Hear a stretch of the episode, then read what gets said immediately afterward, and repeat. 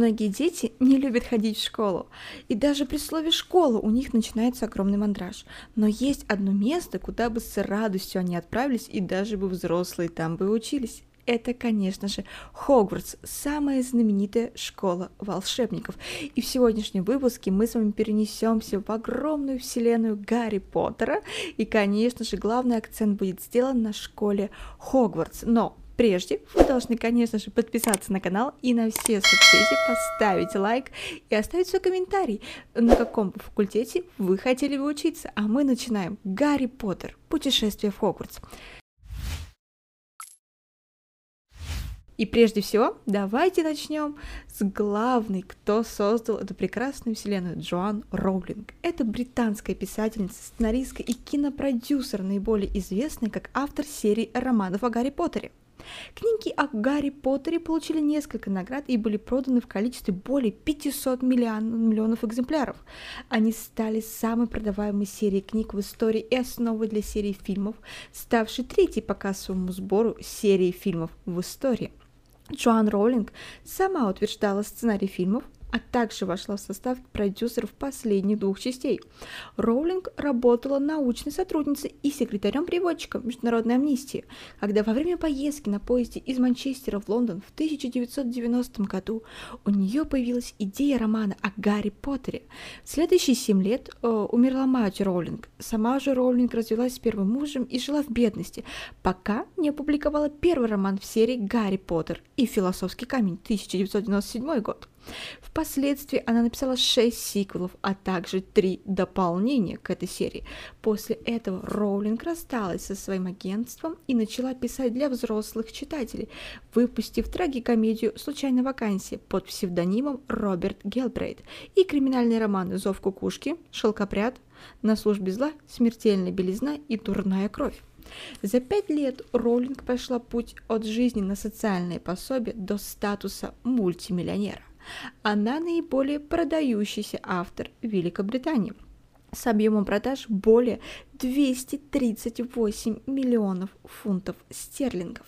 В 2008 году Sunday Time Rich List оценил состояние Роулинг в 560 миллионов фунтов, поставив ее на 12 место в списке самых богатых женщин Великобритании. Forbes в 2007 году оценил Роулинг как 48-ю по влиятельности знаменитость, а журнал Time в 2007 году дал ей второе место в номинации «Человек года», отметив социальный социальное, моральное и политическое вдохновение, которое она дала своим поклонникам. В октябре 2010 года Роулинг была названа редакторами ведущих журналов самой влиятельной женщины в Великобритании. Она стала знаменитым филантропом, э, поддерживала такие организации, как «Разрядка смехом», «Люмус» и очень-очень много.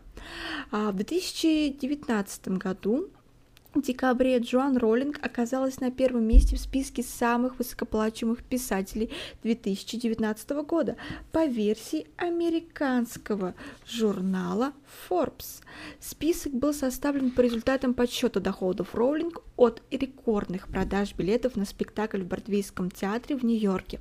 Продаж примерно двух и 8 миллионов копий ее книг прибыли от тематических парков развлечений, посвященных истории о Гарри Поттере, а также кассовых сборов от последней экранизации ее книги. Суммарный доход писательницы составил 92 миллиона долларов. Вот такая она, Джоан Роллинг. Следующий, кто все-таки достоин нашего внимания, а точнее мы здесь поговорим про книги. И это, конечно же, Гарри Поттер.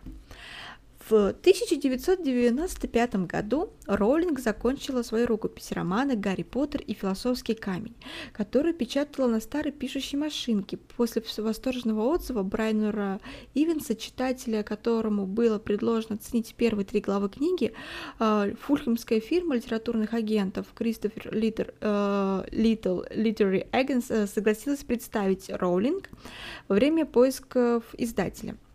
Книга была отправлена в 12 издательств, но все они от, э, отвергли рукопись. Год спустя она наконец получила зеленый свет и 1500 фунтов аванса от редактора Барри Каннингема из лондонского издательства Bloomsbury. А, решением публикации книги Роулинг, видимо, во многом обязана Алисе Ньютон, восьмилетней дочери председателя Bloomsbury, а, который отец стал прочесть первую главу и который сразу же потребовал продолжения. Каннингем говорил, что хотя Блюмсбери согласился публиковать книгу, он советовал Роулинг найти дневную работу, ну, так как у нее было мало шансов заработать на этих детских книгах. Вскоре после этого, в 1997 году, Роулинг получила грант в размере 8 тысяч фунтов от Scottish Arts uh, Council на то, чтобы она продолжала писать. Uh, в июне 1997 года Блумсбери опубликовал философский камень с начальным тиражом в тысячу экземпляров, 500 из которых были распространены среди библиотек. Сегодня эти первые экземпляры стоят примерно от, 60, от 16 извиняюсь, до 25 тысяч фунтов, Э, пять месяцев спустя книга получила свою первую награду Nestle Smart's Book Prize. В феврале роман получил премию British Book Award как, единств... как детская книга года. Позже премию Children's Book Award. А в начале 1998 года в США был проведен аукцион Э, за право за публикацию романа, который выиграл издательство Scottish Inc. за 105 тысяч долларов. По словам Роулинг, она чуть не умерла, когда узнала об этом. В октябре 1998 года Сколлиш э, опубликовали в США э, философский камень под названием «Гарри Поттер и волшебный камень». Почему так? Они посчитали, что дети не захотят читать книгу, со словами, словом философский и в названии. Позже Роулинг утверждала, что сожалеет об этом изменении названий и не согласилась бы на него, если бы, бы тогда в лучшем было положение. Получив деньги, Роулинг приехал из своей квартиры по, в дом по адресу 19 Хезлбек Трейс э, в Эдинбурге.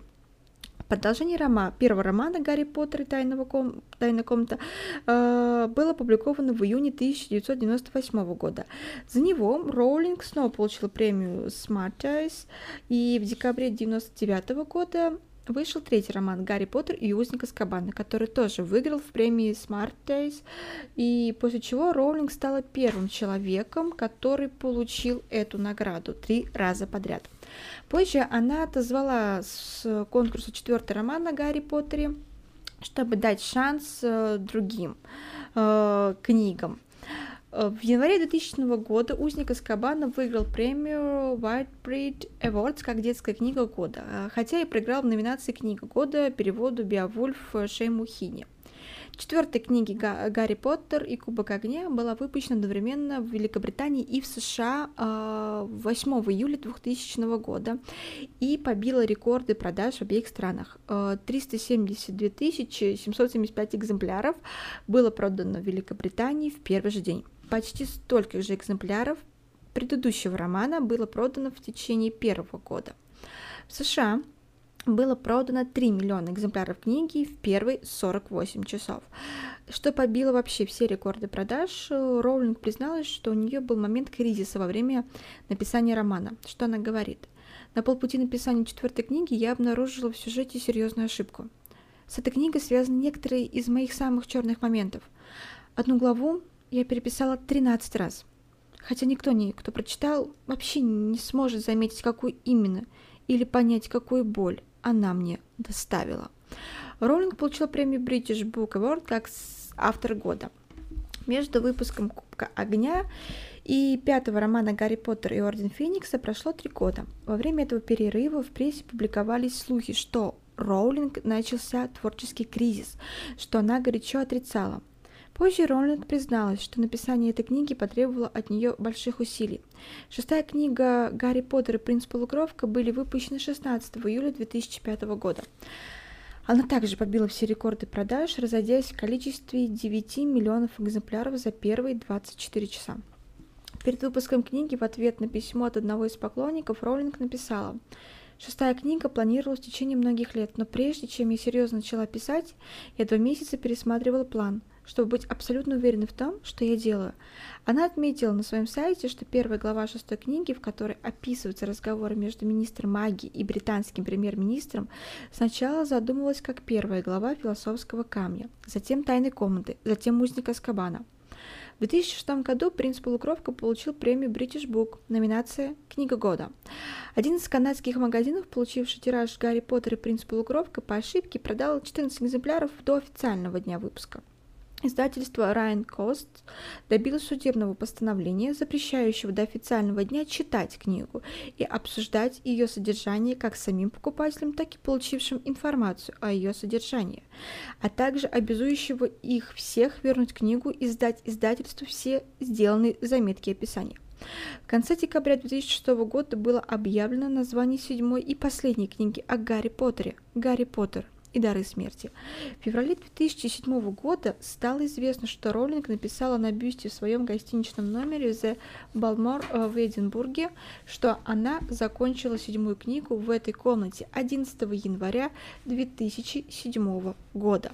Роман «Гарри Поттер и дары смерти» был выпущен 21 июля 2007 года и побил рекорд своего предшественника как наиболее быстро продаваемая книга всех времен. В первый день в Великобритании и США было продано 11 миллионов экземпляров. Последнюю главу книги Роулинг написала где-то в 1990 году.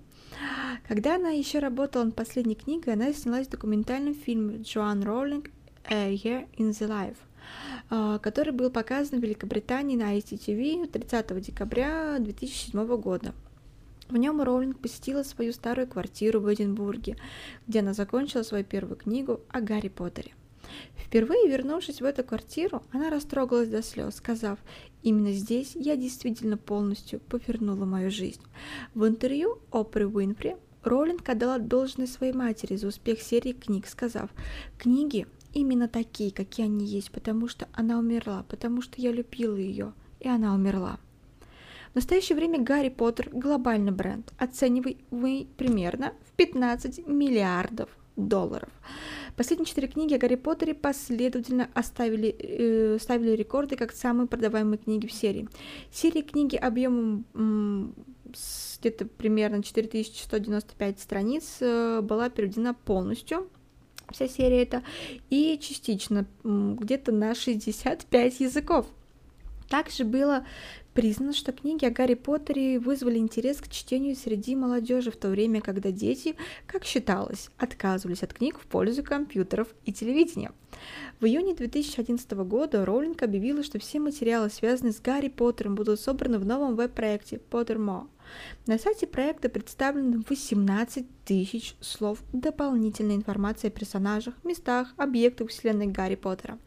В апреле 2012 года после запуска сайта Роулинг подтвердила, что начала работу над энциклопедией о вселенной Гарри Поттера и пожертвует все гонорары на благотворительность. Позже она отметила, что ей нравится бесплатно делиться новой информацией о Поттере на Поттермо, и она не планирует публиковать ее в виде книги. В 2014 году а, Роулинг опубликовала на сайте несколько фрагментов будущей книги «История Кубка мира по Квиддичу». Первый вышел в марте, второй в июле. В 2016 году, спустя 9 лет после выхода седьмой серии, э, седьмой книги, серия получила неожиданное продолжение в виде пьесы в двух частях «Гарри Поттер и проклятое дитя», действие которой начинается сразу после эпизода «Даров смерти», точнее, после эпилога. И пьеса была поставлена в Вест-Энди и была написана драматургом Джеком Торнтом, Торном, извиняюсь, но при творческом участии Роулинг. Параллельно с премьерой в книжных магазинах появилась книга со сценарием, которая официально была признана восьмой частью серии. Пьеса же получила очень положительные отзывы фанатов и критиков и впоследствии получила рекордные 9 премий Лоренса Оливье, а также при рекордных 11, 11 номинациях, в том числе за лучшую новую пьесу и за лучшего актера. Ну вот, мы с вами немного ознакомились с Джоан Роллинг, как создавались книги Гарри Поттеру, ну а теперь все-таки мы перенесемся в Хогвартс. Итак, Хогвартс. Общие сведения. Хогвартс является единственной школой магии Великобритании и Ирландии. В нее принимаются дети, достигшие 11 лет и обладающие магическими способностями.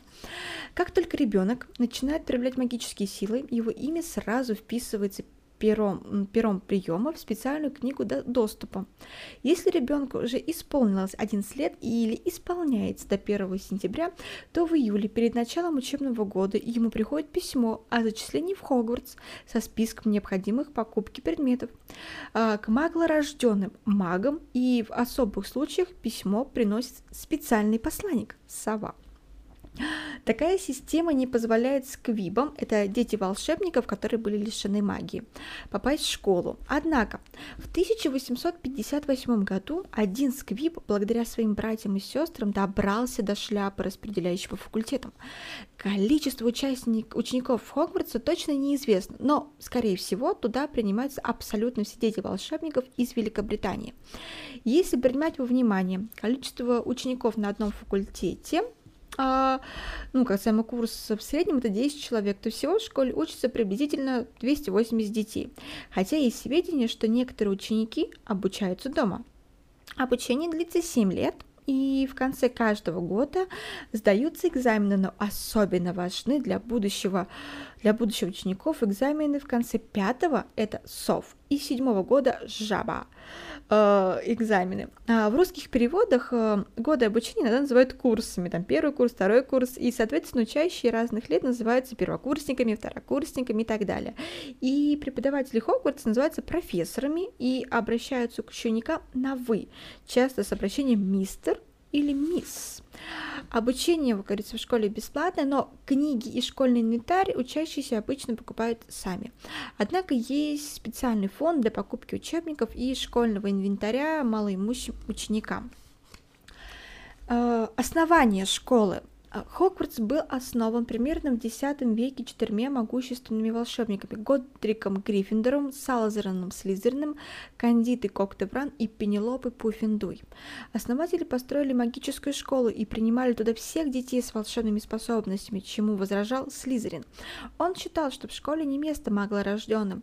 Основатели решили распределить к себе учеников по разным умениям и характерам. Так в школе образовались четыре факультета. Эта традиция живет в школе и по сей сей день. Годрик Гриффиндор, маг, живший более 100 э, тысяч извиняюсь, лет назад, один из четырех основателей школы чародейства и волшебства Хогвартс, в честь него назван один из факультетов школы, и его имя носит деревня Годрикова впадина, где он когда-то родился. Символ Гриффиндора – золотой лев на красном фоне.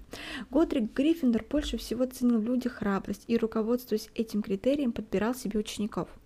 Другие основатели Хогвартса тоже подбирали студентов для своих факультетов по определенным качествам. И когда встал вопрос, как это процесс будет происходить, после смерти четырех магов Гриффиндор заколдовал свою старую шляпу, превратив ее в говорящую, там, распределяющую, либо, как говорят, надо сортировочную шляпу, доверив ей на вечные времена распределение учеников по факультетам.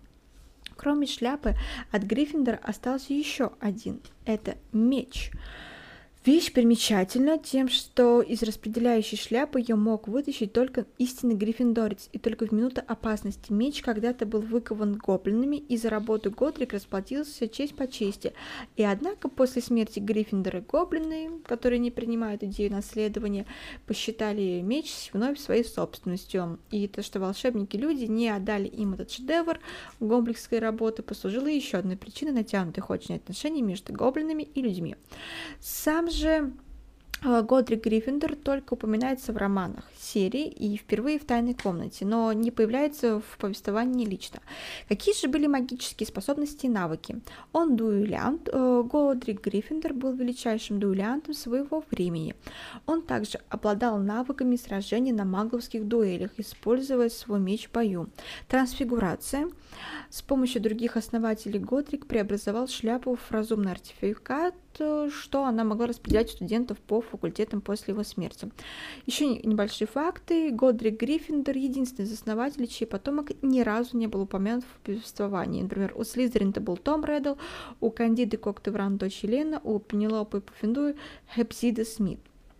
Касаемо имени, Годрик в переводе со староанглийского Годрик означает «властелин». Также это слово означает как «сила Бога» и происходит от древнеанглийского God – Бог, соединенного с Рик, что означает «сила» и «правило». Салазерен Слизерин величайший колтун, один из четырех основателей школы чародейства и волшебства Хогвартс. Увлекался темной магией и был известен как ярый борец за чистую кровь волшебного сообщества. В его честь назван один из факультетов школы, символ Слизерина – серебряная змея на зеленом фоне. Умел разговаривать на языке змей, искусный легилимент, ценил в людях целеустремленность, амбициозность, хитрость и чистую кровь. Руководствуясь этими критериями, подбирал себе учеников. Из песни «Распределяющей шляпы» можно узнать, что Слизерин родился или жил где-то на болотах. Салазар всю жизнь был лучшим другом Годрига Гриффиндора, рассорившись с ним в конце пути. Касаемо чистоты крови как главного критерия, Салазарин Слизерин ненавидел грязнокровных волшебников, считал, что в школе должны обучаться только колдуньи и ведьмы, в чьих жилах течет э, лишь кровь волшебников, а дети маглов опасно доверять тайные волшебства. На этой почве он конфликтовал с другими основателями школы, и из-за таких споров он и покинул школу. Слизерин был вынужден покинуть школу из-за непонимания остальными основателями его идей, и перед своим уходом, не желая оставлять Хогвартс без защиты от грязнокровок, он создал в замке тайную комнату, где спрятал своего монстра Василиска, который должен был убить грязнокровных волшебников. Комнату много раз искали, но найти не могли, потому что по преданию ее мог открыть только наследник Слизерина, говорящий на змеином языке, то есть Змеюст. Касаемо наследника Слизерина, э, род Слизерина пресекся по мужской линии давным-давно, однако его дальние непотопки, семья Мраксов, дожили до середины 20 века, сохранив чистоту крови незапятнанной. В начале XVIII века представитель этой фамилии Корвин Мракс сделал все для того, чтобы скрыть тайную комнату и окончательно в недрах Хогвартса. А, Мраксы сохранили также и один из артефактов великого предка, его медальон. Последняя представительница рода Мраксов Меропа, будто в насмешку над Салзерным его теориями о чистоте крови, вышла замуж за Магла и родила мальчика по имени Том Реддл которому было суждено стать наследником а, последним из известных потомков Слизерина. Будучи всего лишь учеником пятого курса Хогвартса, Том Реддл нашел и открыл тайную комнату и выпустил Василиска, притворяя в жизнь давнишний план Салазарина Слизерина. В ходе данных событий была убита маглорожденная студентка Миртл, а третьекурсник э, полувеликан Рубиус Хагрид был обвинен в ее смерти и исключен из школы. Интересно, что почти никому в голову даже не пришло опровергнуть сомнению виновность Хагрида, что в свою очередь, кажется, позабавило Редла. Уж Хагрид никак не мог быть змееустом. В 1992 году комната вновь была открыта стараниями одного из крестражей Тома Редла и его дневника – 12-летний ученик э, факультета Гриффиндора Гарри Поттер остановил начавшиеся кошмарные события. Спустившись в тайную комнату Гарри, с помощью мечта Гриффиндора убил Василиска и уничтожил дневник Редла. Планы Слизерина провалились. Впрочем, Том Реддл, известный волшебному сообществу больше под другим псевдонимом, имя которого нельзя произносить – Волан-де-Морт и после этого пытался он притворить в жизнь доктрину Слизена «магия только для чистокровных». В ходе Второй магической войны ему удалось взять под контроль Министерство магии и издать серию законов, ограничивающих права маглорожденных. Касаемо чистокровного Хогвартса, в 1997 году произошли события, которые, возможно, обрадовали бы Салазарна Слизерина э, к власти в Министерстве магии, да и в Хогвартсе фактически пришел его потомок Том Реддл известный как Волан-де-Морт, и на целый год школа была закрыта для маго, маглорожденных волшебников. Обучение остальных молодых магов Хогвартсе стало обязательным, и в 1998 году, после гибели Тома Редла и окончания Второй магической войны, данные критерии приема в школу были отменены. Касаемо интересных фактов о Салзерине. На разных изображениях Салзерин Слизерин выглядит по-разному. То с бородой, то совершенно лысым, да и немного змееподобным. Самым достоверным его изображением должна была быть признана статуя в тайной комнате, согласно книжному описанию, запечатлевшая древнего старца с длинной жидкой бородой, не спадающим почти до самого подола каменной мантии. А вот в фильме, отметочку такую сделаю, вместе стат, вместо статуи в полный рост присутствует одна голова, что же указывает большие вопросы в отношении точности иногда передачи внешнего облика. А, чистокровные волшебники почитают Салазарна Слизерина, среди них Малфой, Блэки, Гойлы. Выходцы из этих семей факт, практически все обучались на факультетах Слизерин, а вот Сириус Блэк поступил в Гриффиндор и тем самым сильно разозлил свою мать. От каждого из основ распределяющей шляпы сохранились некие артефакты. Некоторые из них это, например, меч Гриффиндора, диадема Кандиды Коктевран и чаша Пенелопы Пуффендуй. Обладатели исключительной магической силы. У Слизерина был его медальон, который был превращен Волан-де-Мортом в крестраж. Неизвестно, был ли медальон наделен какой-то магической энергией до того, как э, в него был помещен кусок души Волан-де-Морта. Нам остается все это загадкой. Любимое животное Слизерина, конечно же, змея. Он умел разговаривать на парселтанге, как змеюст. Издревле это врожденное умение считалось признанием темного мага. Нигде не говорилось, что другие основатели умели говорить на языках своих любимых животных. К примеру, не сказано, что Годрик Гриффиндор умел говорить со львами. Слизерин переводится как «ползущий», а Салазар – фамилия диктатора Португалии. Кроме того, первая часть его фамилии Слай переводится как хитрый, а еще точнее лукавый, что очень хорошо отражает, как говорится, особую черту студентов-слизеринцев. Кандита Коктевран волшебница, являющаяся одним из четырех основателей школы чародейства и волшебства Хогвартс. В честь нее назван один из факультетов школы. Поскольку школа магии и волшебства Хогвартс была основана приблизительно в конце X века, логично предположить, что Кандида родилась не позже середины X века. У Кандиты была дочь Елена Коктевран, в некоторых переводах говорится Хелена Коктевран. А, которая украла ее диадему, так как хотела стать умнее своей матери. И великая волшебница стыдилась этого факта воровства и никому ничего не сказала о пропаже диадемы.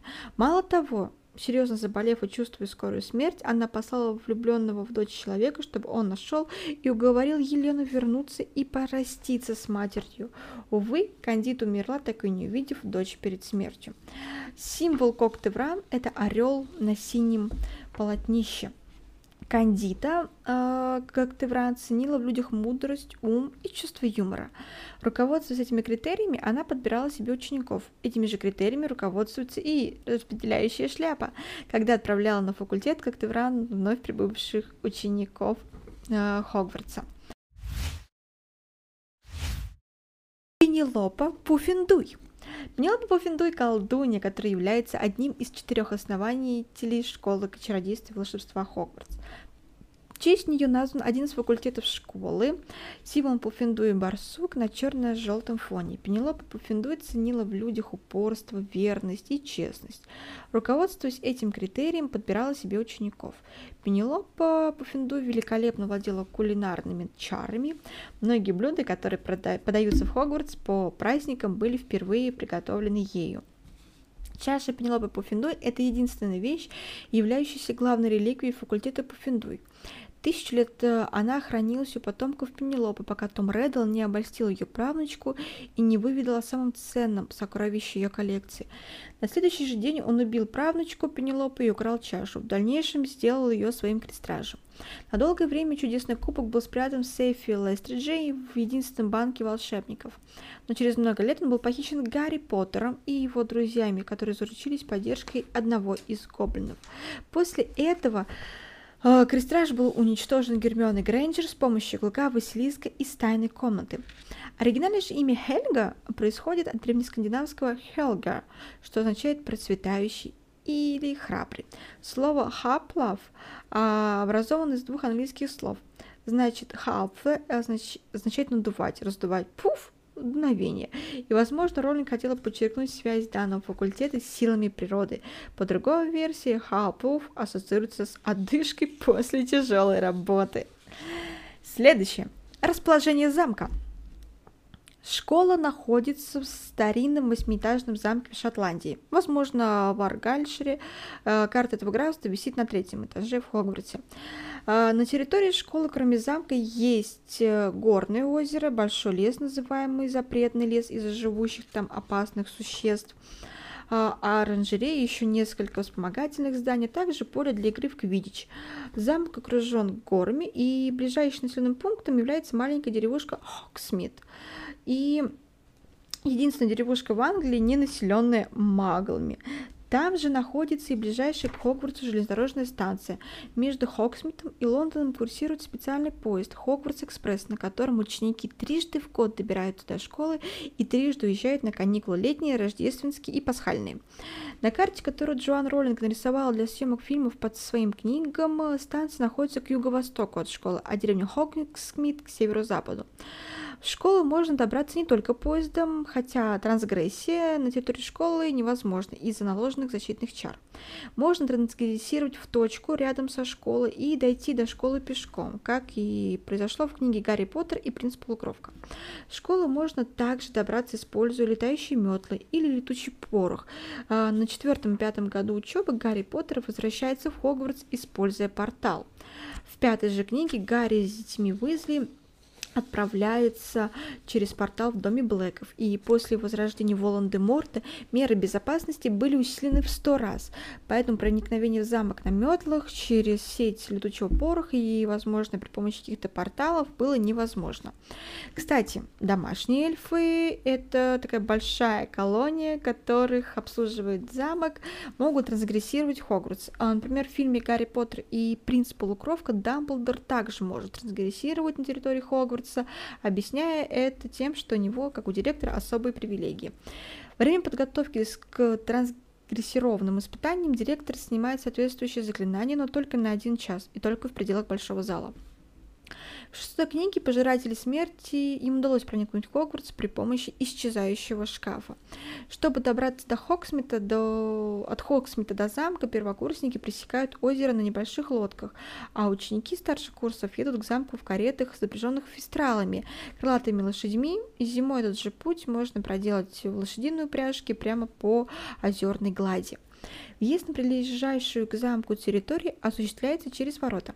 Колонны, на которых они держатся, увенчаны статуями крылатых вепрей, как Хогвартс в переводе с некоего древнего языка означает «вепрь». Вероятно, есть две причины, почему первый раз в жизни ученики добираются до Хогвартса по воде – во-первых, неизвестно, кто из них, э, если видит фестралов, малыши могут вообще их испугаться. И во-вторых, вода сильная магическая субстрация, как ни странно.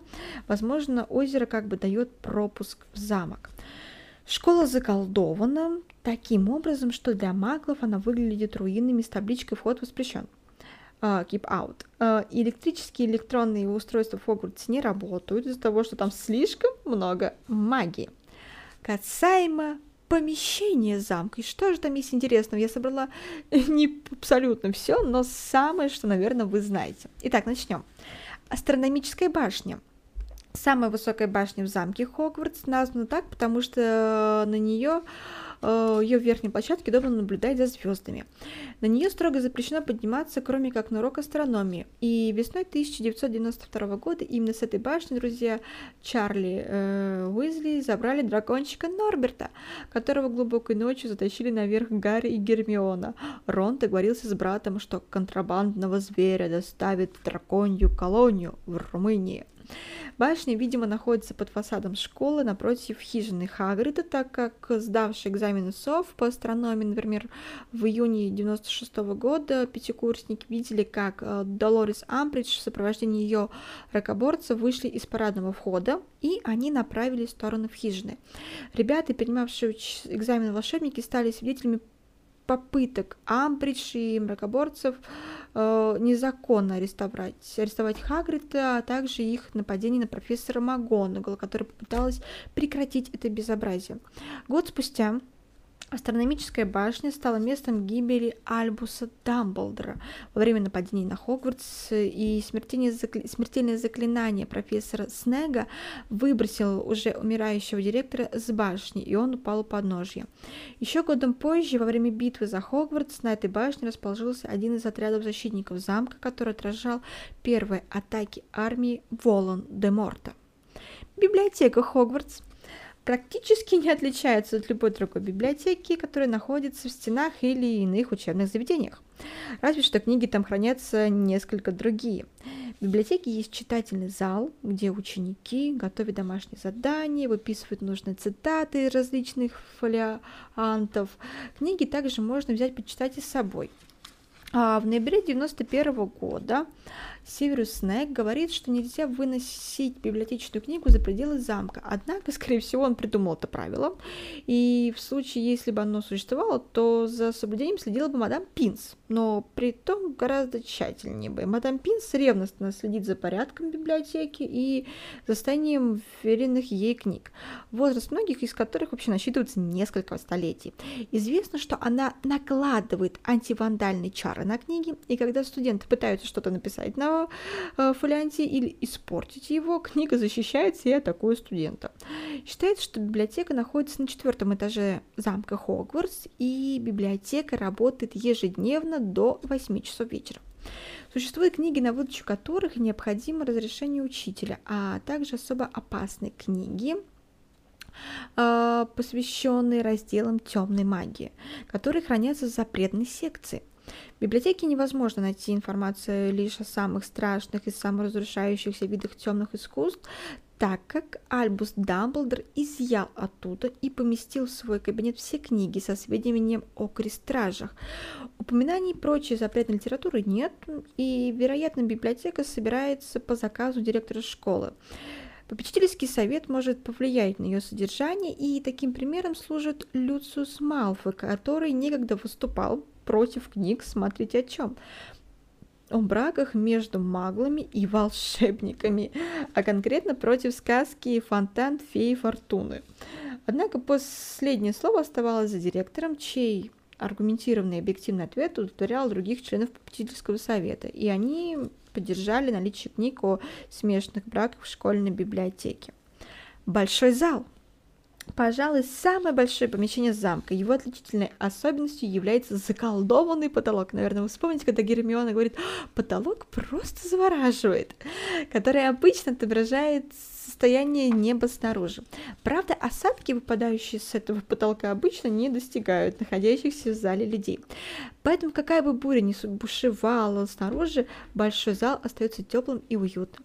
Большой зал представляет собой зал с пятью столами, четыре, длинными, четыре длинных стола, за которыми сидят студенты четырех факультетов. И, соответственно, в дальнем конце зала перпендикулярно им преподавательский стол, перед ним кафедра в виде совы, с которой Альпус Дамблдор произносит свои речи ученикам и учителям школы.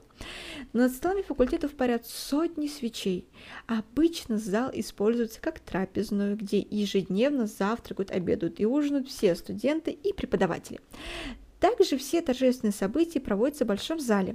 Праздничные пиры по случаю начала или конца учебного года, по случаю Хэллоуина и Рождества и, конечно же, пасхальный пир. В 1993 году на, ночь, на одну ночь большой зал превратился в общешкольную спальню из-за вторжения в замок Сириуса Блэка – который, из которого студентам пришлось, как говорится, нельзя было оставаться в факультетских комнатах, и, по мнению администрации, быть там вообще в комнатах было небезопасно. И на большом зале проходила церемония выбора Кубка Огня, или, как говорится, Кубка Чемпионов, от трех магических школ, турнир трех волшебников и святочный бал комнате рядом с преподавательским столом чемпионы турнира слушали наставления об участии в этом соревновании. В большом зале ежегодно проводятся экзамены СОВ и ЖАВА. Для этого факультетские столы временно убирают, а взамен ставят несколько десятков одноместных парт по числу экзаменующихся студентов. В большом зале закончилась битва за Хогвартс и был повержен самый могущественный темный маг 20 века – лорд Волан-де-Морт. Еще одно место – ванная старост. Это особая ванная комната в Хогвартсе, которой могут пользоваться только старосты факультетов, старосты школы и приравненные к ним капитаны факультетских команд по квичу. Расположенная ванна старост на пятом этаже, четвертая дверь слева от статуи Бориса Бестолкового. По-видимому, считается, что руководящие посты накладывают на старосты капитанов большую психологическую нагрузку, которую надо снимать. И поэтому в ванной старост действуют дополнительные чары. Воду тут можно окрашивать в разные цвета, добавлять различные ароматы. Многочисленность пользователей дает возможность побыть немного, малочисленность, извиняюсь, дает немного побыть в одиночестве. И а пушистые белые полотенца почувствовать себя уютней. И для того, чтобы войти в комнату, нужно произнести пароль. В 1905-1994-95 годах он звучал как «сосновая свежесть». Изнутри ванна закрывается на задвижку. Это очень просторная комната, выполненная из белого мрамора. Посредине находится прямоугольный довольно глубокий бассейн и тоже из белого мрамора по краям которого имеется около сотни золотых кранов, украшенных самоцветами, а у ближнего края расположен трамплин для ныряния. Ух, ну скажите, ну захотелось же в такую ванну всем. Комната освещается свисающей с потолка великолепной люстрой с горящими свечами. Окна закрываются льняными занавесками почти до пола. В углу лежит стопка полотенец, на стенах висит картина в золотой рамке, изображающая светловолосую русалку на скале. Вспомнили, надеюсь, фрагменты сейчас из фильма. Из золотых конов в бассейн льется вода с пеной для ванн. Из одного крана розовые, голубые мыльные пузыри размером с футбольный мяч, а из другого густая белоснежная пена, а из третьего душистые лиловые облака. А еще из одного легкая струя из пузырьков, которые, едва касаясь воды, взлетают в воздух и застывают высокими арками. А как был создан эта ванна? 25 небольшая такая вот история про, точнее, ванну. А, в 25 декабря 1994 года после святочного бала Седрик Дикари подсказал Гарри Поттеру разгадку золотого яйца. Он рекомендовал Гарри отправиться в ванну, стараясь открыть яйцо под воду, и Гарри долго не хотел так рисковать и намеревался пойти вообще в обычную ванну. Э, но потом решился отправиться туда 21 января 1995 года. Для открытия яйца ванная старость оказалась идеальной. Бассейн не был достаточно глубок, и чтобы окунуться с головой. И Гарри не могли помешать другие студенты, пока он находился там. Гарри услышал песню русалок и сразу догадался, что ему предстоит сделать. В ванной также находилась Плакса Миртл, которая ранее наблюдала за тем, как Седрик слушал золотое яйцо. Она заметила, что Гарри более догадлив. Позже, в 96 году, Гарри становится капитаном сборной Гриффиндора. Гербиона, поздравляя его, с восторгом напоминает, что теперь он может пользоваться ванной старост. Еще одно место. Вручай комната. А, это зачарованная комната на восьмом этаже замка Хогвартс. Вход в нее появляется только когда человек трижды пройдет мимо нее, испытывая огромную необходимость э, в помощи. При этом комната будет обставлена так, что как это нужно нуждающему.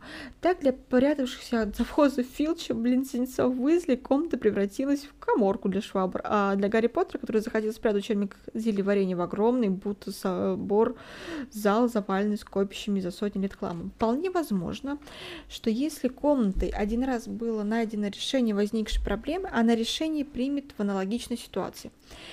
Этим объясняется же то, что для совершенно разных людей Тома Редла, Гарри Поттера, Драко Малфоя, Сивиллы Трелони и многих других комната становилась одним и тем же хламохранилищем, скажем.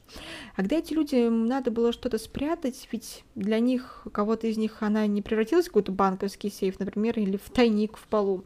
Пока в комнате кто-нибудь находится, она не может измениться. Если ты не знаешь, чем стала комната в настоящий момент, в нее, как говорится, нельзя войти. Комнату нельзя обнаружить ни на одной карте, даже на карте мародеров. Она не показывается совсем. Комната снабжена, снабжает обитателей всем необходимым, кроме еды и зелий.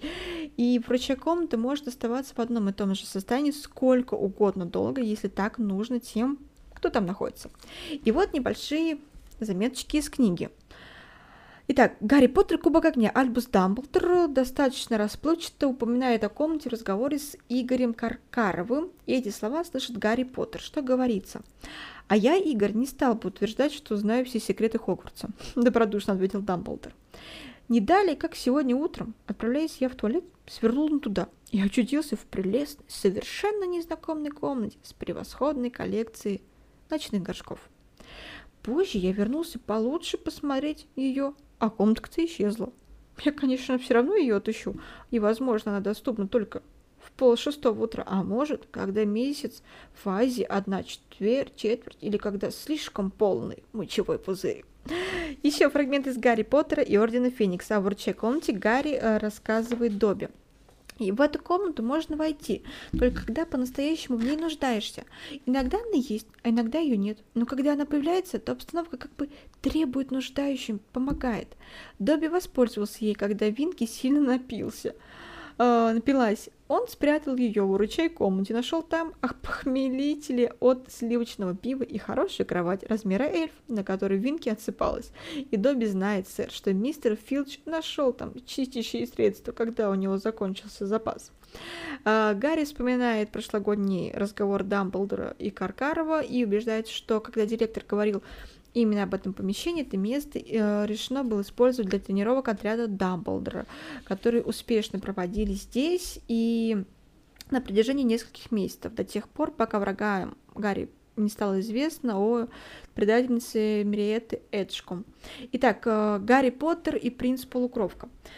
А, здесь э, вручая комнату каким-то образом нашел Драку Малфой, и, вероятнее всего, нужные сведения он получил от Монтегю, которого близнецы Уизли в прошлом учебном году засунули в сломанный исчезательный шкаф.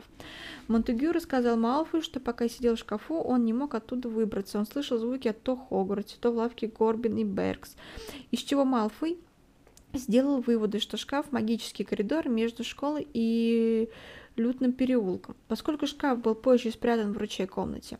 Драко мог также узнать, как попасть в комнату. А, в конце года Гарри Поттер отчаянно нуждается в неком месте, где он бы смог спрятать книгу «Расширенный курс зельеварения» в ручей комнаты, и для него стало на время комнаты забытых вещей. Чтобы не потеряться в громадном хранилище, Гарри поставил на шкаф, в котором спрятал учебника бюст какого-то волшебника – нахлобучил на бюст парик и украсил лежавшего тут же короны. Через год он вспомнил об этом украшении. Еще небольшой такой момент э, из Гарри Поттера и Дары смерти. Весной 98 -го года комната приютила Невилла Долгопупса когда Гриффиндорцу грозила смертельная опасность в Хогвартсе, а вернуться домой он не мог. Избитый Невилл нашел тут удобный гамак, где смог отлежаться, а его моральный дух поддерживал свисающий со стены флаг Гриффиндора. Через сутки юноша проголодался, но выходить в коридор по-прежнему было опасно. Тогда комната открыла ему проход в таверну «Кабанья голова», хозяин которой согласился бесплатно кормить Невилла. Позже к Долгопупсу присоединились другие ребята, которые сильно конфликтовали с новой властью Хогвартса. Примечательно, что это были не только члены отряда Дамблдора, но и люди, до этого не бывавшие в ручей комнате и не знавшие о ее существовании. Это говорит о том, что ребята все-таки совершали вылазки. Когда 1 мая сюда по приходу из кабани головы пришли Гарри Поттер, Рон Уизли и Гермиона Грейнджер, э, из их радостью нам встретили не менее 20 человек. Комната выглядела как огромный шатер, со стен свисали флаги всех факультетов, кроме Слиздрина. Подвесные гамаки раскачивались под деревянной галереей, шедшей под полом, а в отдельном закутке расположена, располагалась ванная комнатка. Она появилась, когда в комнате поселились девочки. Накануне битвы за Хогвартс, выручая комнату вместе с проходом в Кабане голову, а, позволила попасть в замок друзьям и сторонникам Гарри Поттера, решившим выступить против Волан-де-Морта и эвакуировать Хогсмит всех лишних несовершеннолетних студентов и тех, кто не желал участвовать в схватке. 2 мая Драко Малфой, Грегори Гойл и Винсент Грайб случайно услышали о планах Гарри, Рона и Гермионы найти некую диадему в ручей комнате.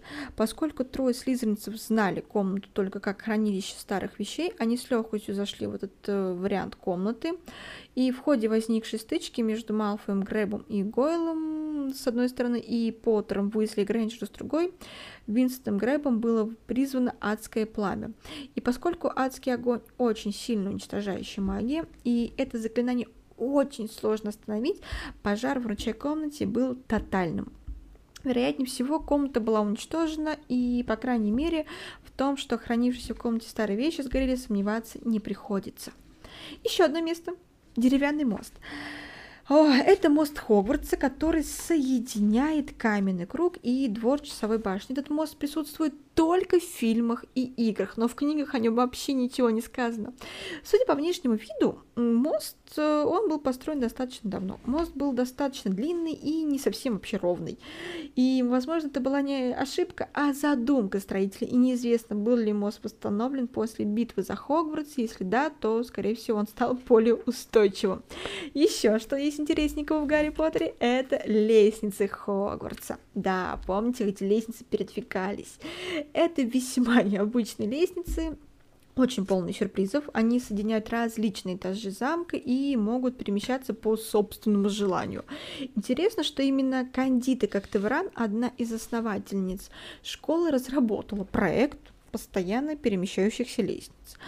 В некоторых пролетах есть э, ступеньки ловушки, и опытные студенты такие ступеньки просто перепрыгивают, а неопытные или невнимательные частенько проваливаются по колено в такую лестницу и не могут высвободиться без чужой помощи.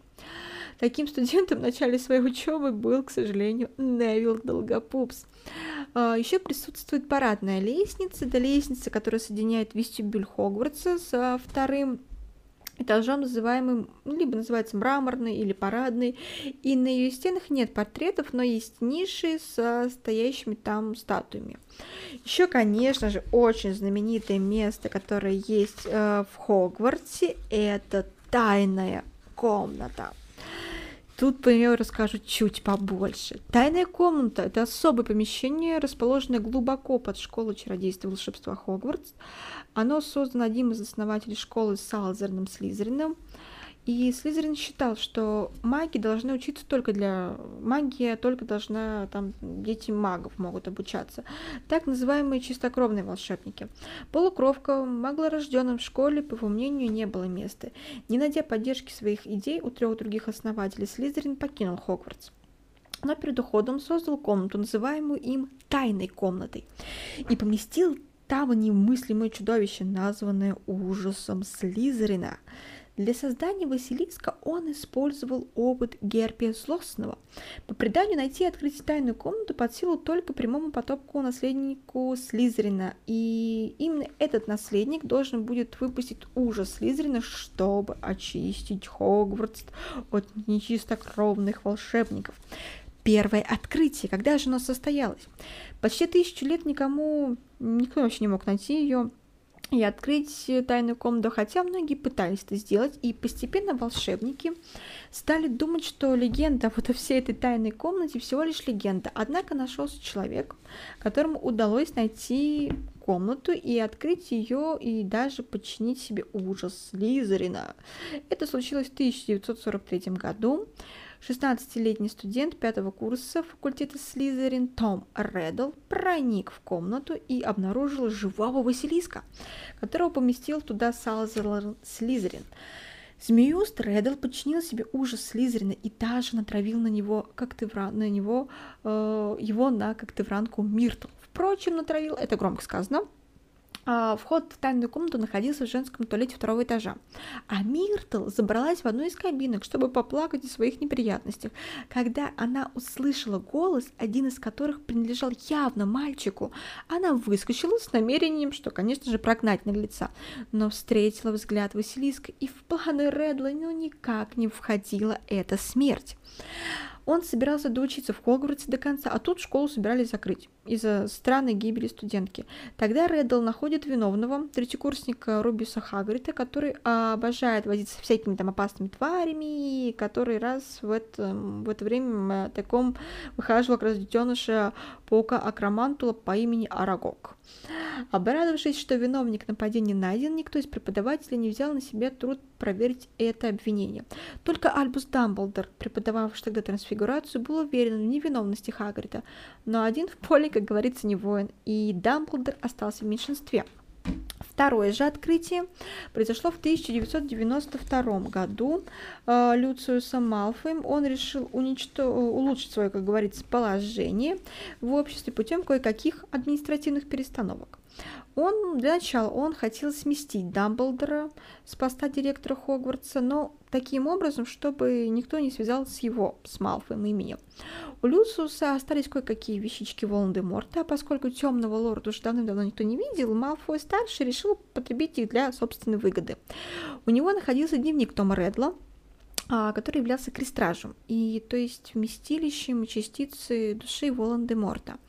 Но об этом Люциус Малфой не знал, он знал только, что дневник может когда-нибудь подчинить собственной воле.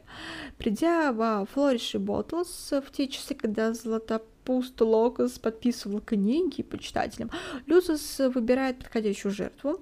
Цель найдена – это дочь э, маглолюбца Артура Уизли. Если руками будет открыта тайная комната и убита пара грязнокровок, Люциус Малфой получит двойную выгоду, сместит Дамблдора, который не смог уберечь Хогвартс, и натравит общество против Уизли – с которым Малфой были свои счеты. Затеяв ссору, перешедший потом в драку, Люциус незаметно подкладывает дневник в учебники Джинни, и, находясь под воздействием дневника, Джинни открывает тайную комнату и выпускает Василиска. При этом девочка она не осознает, даже не помнит, что делает. В школе совершаются нападения на студентов, и по чистой случайности, вернее, по счастливому стечению обстоятельств обходится без смертельных случаев. Дамблдора действительно отстраняют от должности, и школа оказывается на грани закрытия, до которого, однако, дело так и не доходит. Ситуация получает совершенно неожиданную кон- раз- концовку.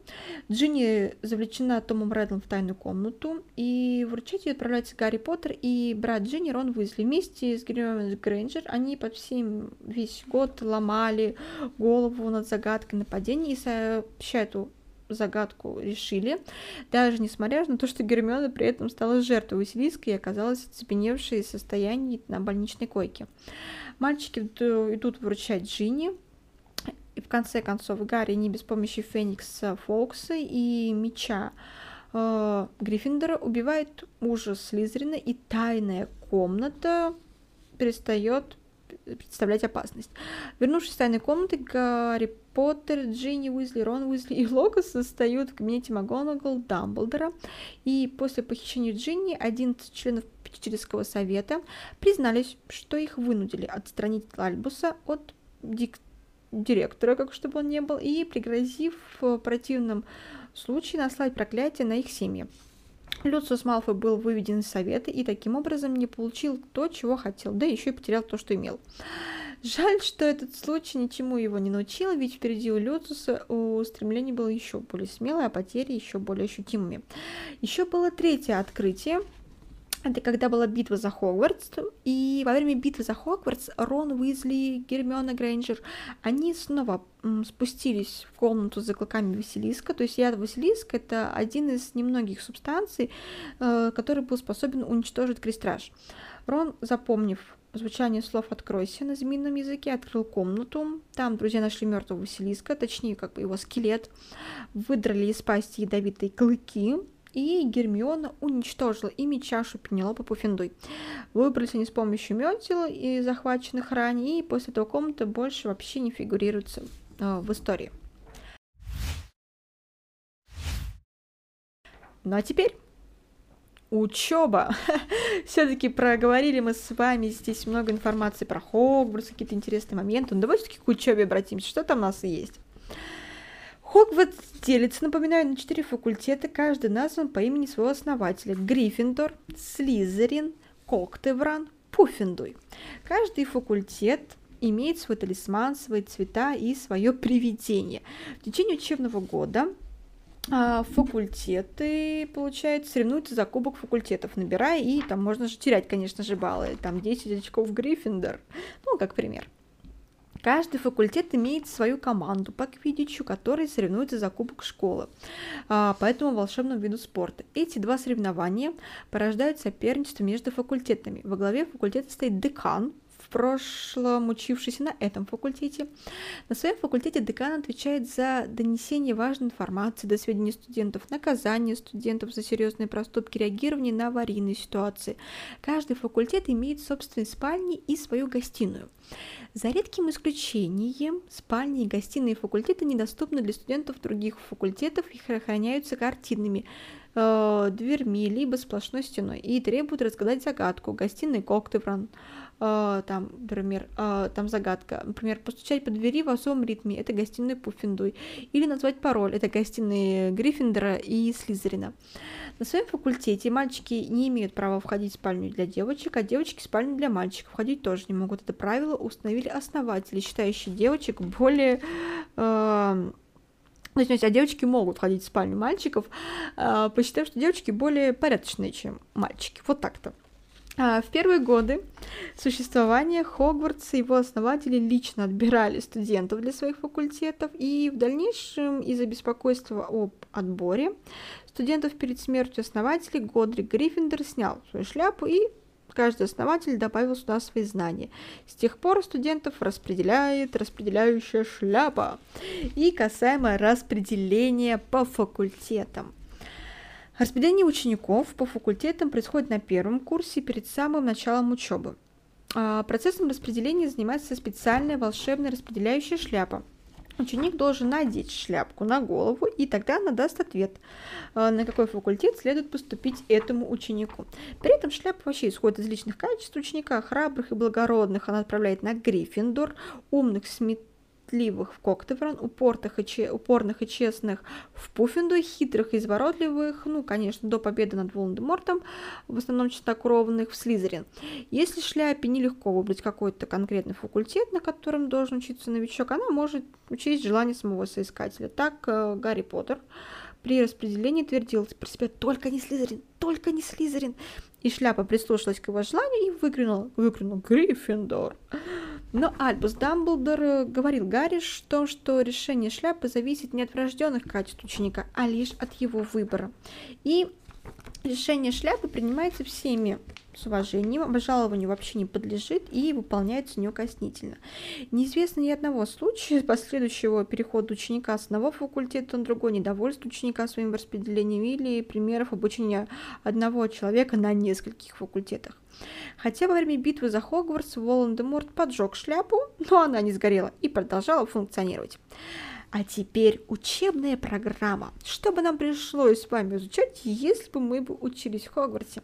Все предметы, которые изучаются в школе, так или иначе связаны с чем? С магией. За исключением там астрономии, ни один предмет не преподается в обычных школах, да, хотя есть, похоже, зелье варенье вместо химии, история магии вместо истории, нумерология вместо математики, травология вместо ботаники и уход за магическими существами вместо зоологии. Вот так. И особняком стоит э, изучение астрономии, да как такой предмет даже есть в маговских школах. Но всего у нас обязательных 8 предметов, и про них я расскажу чуть поподробнее. Первое зелье варенье. Это учебная дисциплина, которая изучает различные зелья, настои, сыворотки и другие жидкие магические субстанции. Зелье варенье изучает также свойства этих жидкостей, способы их приготовления и различные особенности, входящие в них ингредиентов.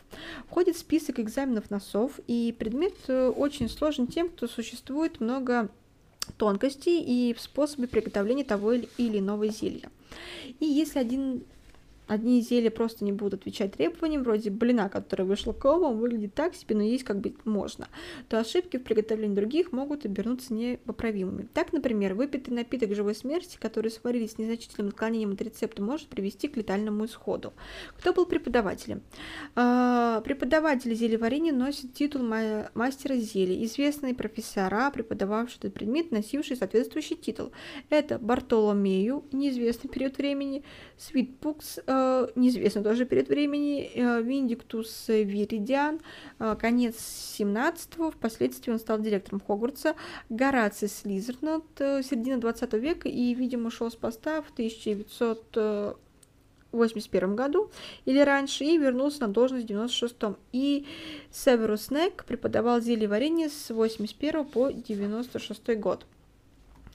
А, до пятого курса включительно зелье варенье изучается в обязательном порядке всеми студентами, но на шестом и седьмом курсе группа формируется по результатам сданного экзамена СОВ по зельеварению, и причем уровень студента допускает к таким зельям устанавливает преподаватель.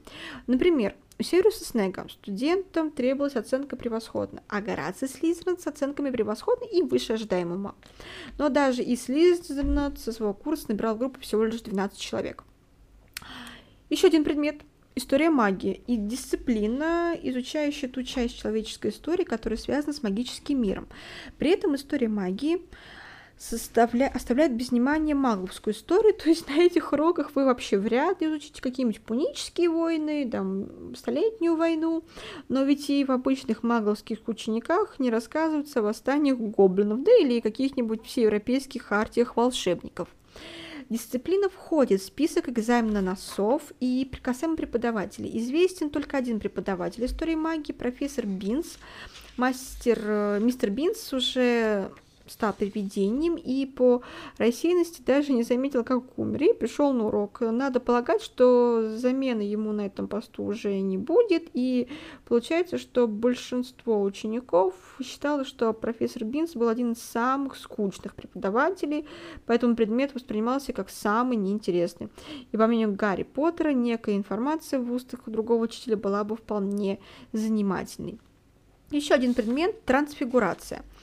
Это дисциплины, изучающие магические способы превращения одних предметов в другие, неживых предметов в живые и наоборот, а также одни живые объекты в другие. Частным Частным случаем трансфигурации является создание предметов из ничего или их исчезновение. Предмет крайне сложный и требующий определенных магических сил и строгой концентрации. Для трансфигурации требуется волшебная палочка и знание соответствующей формулы. Трансфигурация подчиняется определенным магическим законам. В частности, хорошо известен закон элементарной трансфигурации Гэмпа. Согласно ему, существует пять принципиальных исключений, в том числе еда, которую нельзя создавать из ничего. Журнал трансфигурации сегодня публикует статьи, посвященные проблемам трансфигурации. Касаемо курса трансфигурации в Хогвартсе. В Хогвартсе трансфигурация является обязательным предметом с первого года обучения по пятый, после чего нужно сдать экзамен СОВ, Далее возможен выбор курса на шестом и седьмом году обучения для сдачи Java. Курс трансфигурации включает в себя практические занятия и в письменные, и письменные, конечно же, работы. Известно, что профессия волшебника-целителя требует отметки УВ на экзамене СОВ, уровне СОВ по трансфигурации. В книге «Гарри Поттер и Орден Феникса» сказано, что Минерва МакГонагал требовал от своих учеников оценку выше ожидаемого, но для того, чтобы продолжить обучение этого предмета на высоком уровне. Касаемо преподавателей, на... нам известно лишь два преподавателя трансфигурации в Хогвартсе. Это профессор Альбус Дамблдор, который стал впоследствии у нас, получается, директором, и сменивший его на этом посту, скорее всего, в 1956 году профессор Минерва МакГонагал. Еще один предмет – это заклинание. Дисциплина, изучающая различные движения палочка с одновременно произнесенным одного или нескольких слов. И данные действия, будучи правильно произведены, произведены, дают различные результаты. Заклинания условно можно разделить на две группы. Заклинания, в которых используются латинские слова, и заклинания, в которых используется родной язык волшебника. Для героев, для героев Гарри Поттера это, естественно, английский. Для встречающихся остолбеней, например, объез, оглохни, не то что иное, как перевод. А, также все заклинания могут быть произнесены вслух. Так и сказано про себя. Так, например, называние заклинаний невербальные, как называют невербальные заклинания. Вот. Для некоторых заклинаний Невербальное произношение является обязательным условием. Сложность предмета заклинания заключается в том, что при произнесении заклинания нельзя ни на йоту отойти от образца. А, что там говорится? Касаемо преподавателей. Единственным известным преподавателем заклинания является Фортин Брас или Филиус Флитвик. Еще один предмет Астрономия – это обязательный предмет в школе Хогвартс, изучающий звезды, движения планеты, видимо, не особо отличающихся от классической астрономии. Для этой дисциплины не нужно практическое применение магии, и на уроках астрономии ученики Хогвартса занимаются зарисовками карт звездного неба и наблюдением за небесными телами. Примечательно, что астрология отделена от астрономии и преподается как часть предмета прорицания. Преподаватель – это Аврора Синистра. Еще один предмет – это травология, э, дисциплина, которая изучает различные растения и обычно целебные и откровенно волшебные. Э, последствия, конечно, пристальнее, последний сказать, волшебный. Последний, конечно, пристальнее всего. Изучаются особенности произрастания, ухаживания, полезности, различных частей стебля, листья, корни, плоды и так далее, и их сбора. Отдельное внимание уделяется опасным и умеренно опасным растениям, например, дьявольские селки, э, мандрагоры и способом их нейтрализации. Касаемо преподавателей – а, в то время, когда Альбус Дамблдор был учителем трансфигурации, в Хогвартсе преподавал травологии Герберт Бири, бывший страстным поклонником любительского театра. Именно он поставил единственный за всю историю Хогвартса рождественский спектакль на тему «Фонтан феи Фортуны». Преподавателем травологии на протяжении всей семи книг о Гарри Поттере является по-моему, стебель. И в итоге мы узнаем, что эту должность впоследствии занял Невил Долгопупс. Место проведения занятий по травологии проводится чаще всего в теплицах, которые именуют порядковые, имеют порядковые номера. Чем больше номер теплицы, тем растения в нем опаснее. Существуют также грядки с лечебными травами, растениями, используемыми в зелье варенье, но ни разу не упоминается, чтобы уроки велись в этом огороде. Еще один предмет – это защита от темных искусств. это дисциплина, изучающая защиту от оборотней, вампиров, дементоров и богартов и прочей нечисти, а также от запрещенных заклинаний и темных магов. Входит в список экзаменов НОСов. Защита от темных искусств является обязательным предметом с первого курса обучения и по пятый. Учебный план варьируется в зависимости от того, что профессор хочет, э, считает целесообразным. Уроки, как правило, имеют практические задания, и во многом, многие из учителей, за исключением Долорес Амбридж, полагали, что если дело дойдет до борьбы с темной магией, практические знания пригодятся куда больше теоретических. Как правило, Теория прорабатывалась в домашних заданиях. На пятом году обучения студенты сдают СОВ, где демонстрируют все, чему научились за год учебы в школе. Экзамен включает в себя как теорию, так и практику. Для перехода на шестой курс обучения ЗОТИ студент должен набрать достаточно высокий балл СОФ, получив превосходный или выше ожидаемого. Между 1957 и 1998 году на посту преподавателя этого предмета побывало около 40 человек. И касаемо преподавателей – из-за проклятия Волан-де-Морта ни один из преподавателей защиты от темных искусств не может продержаться на должности больше года. Это положение вещей длится вплоть до второго и окончательного падения э, темного лорда. И примечательно, что многие преподаватели, ведшие этот предмет во время учебы в Хогвартсе совершали весьма неблаговидные поступки, и исключением стало что профессор Римус Люпин, ну и профессор Снег, хотя его целый год считали вообще убийцей Альбуса Дамблдора, с некоторыми оговорками он как бы им и был. И пару слов о самых известных преподавателях. Квиринус Квирел покушался на жизнь Гарри Поттера и помогал Волан-де-Морту выкрасть философский камень. Златопуст Локус выводил, сводил всех в заблуждение относительно своих знаний и умений, пытался стереть память Гарри и Рону. Римус Люпин покинул Хогвартс по собственному желанию, когда Северус Снег разгласил, что Люпин — это оборотень. Лже Грозный глаз Грюм, точнее Барти Крауч-младший, убил собственного отца, применил непростительное заклинание Империус к студентам якобы для обучения их сопротивлению темной магии. Долорес Амбридж послала дементоров напасть на Гарри Поттера и, пользуясь полномочиями генерального инспектора, вела диктатуру в Хогвартсе, превратив школу в подобие колонии для малолетних преступников. И Северус Снег. Убийство Дамблдора не было злодеянием Снега, так как умирающий Дамблдор еще за год до этого просил Северуса о такой услуге, но об этой договоренности долго никто не знал.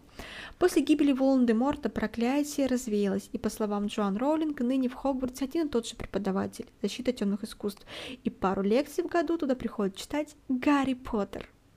Еще один предмет, заключительный, касаемо основных, это полеты на метлах – Краткий курс, длящийся обычно 1-2 урока для первокурсников в школе магии и волшебства Хогвартса.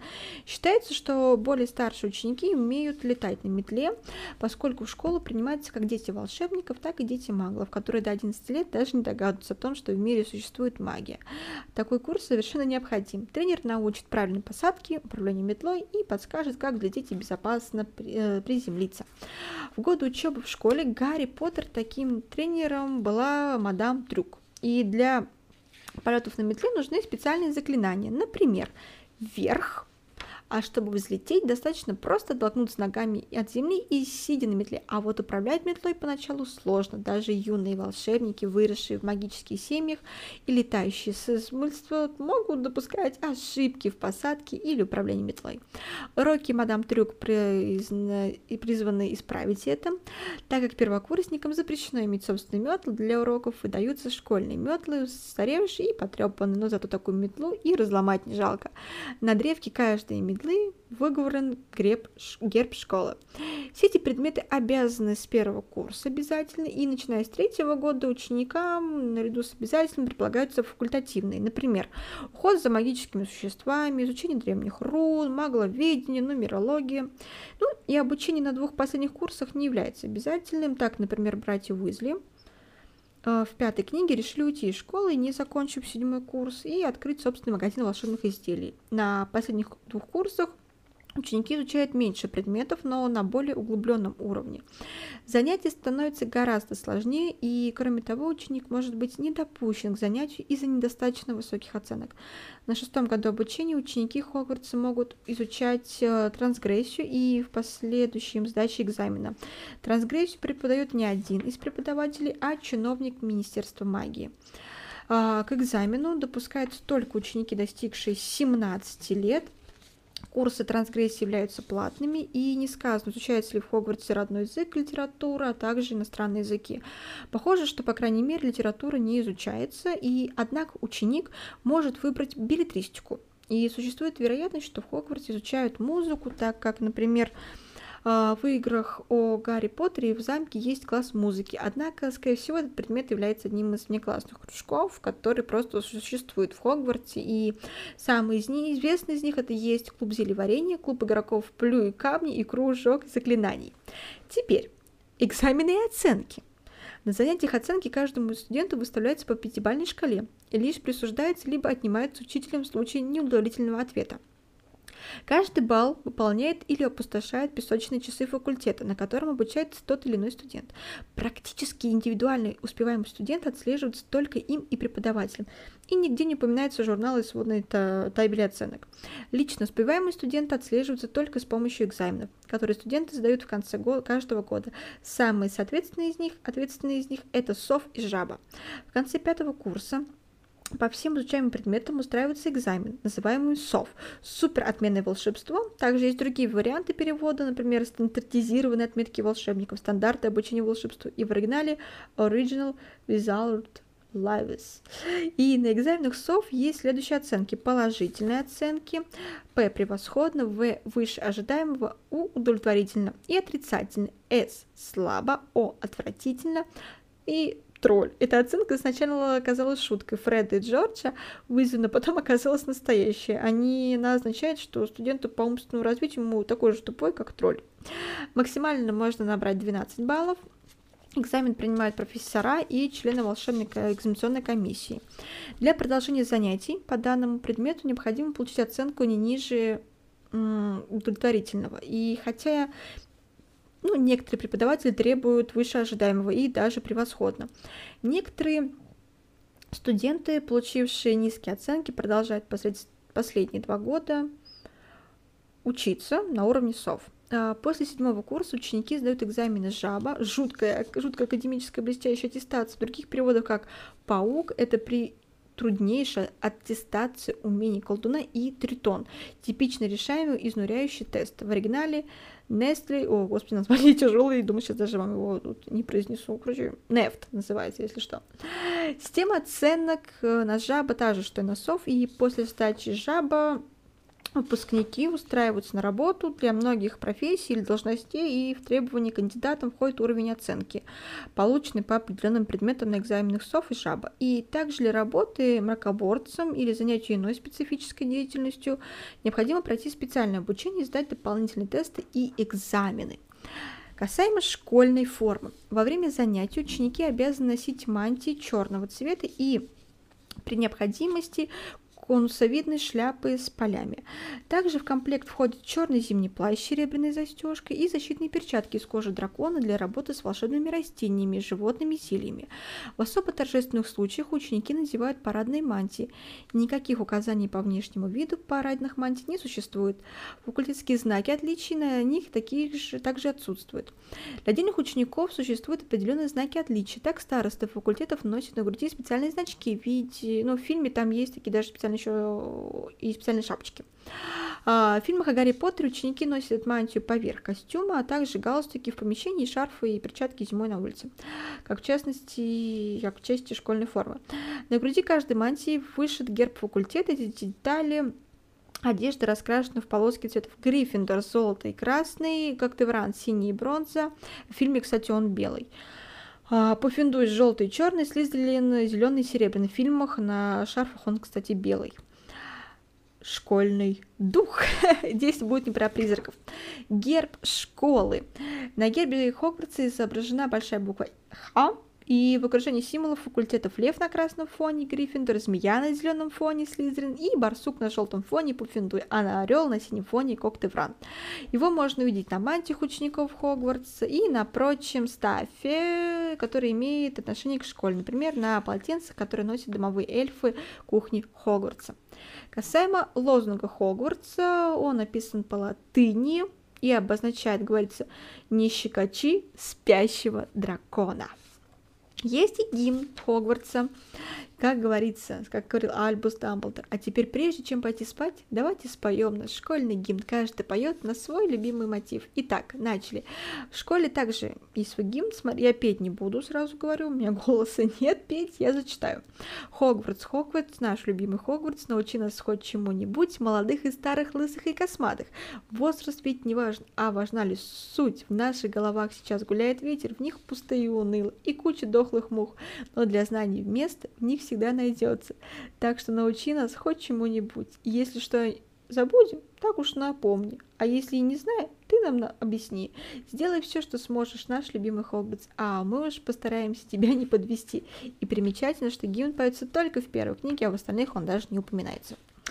Праздничные пиры а, по случаю знаменитых событий, знаменательных событий в Хогвартсе, получается, устраиваются праздничные пиры – Традиционным является, конечно же, пир в честь начала учебного года и церемонии распределения и пир в честь окончания учебного года, на котором объявляют лучший факультет. Также пиры устраиваются в честь всеобщих празднеств Пасха, Рождество, Хэллоуин.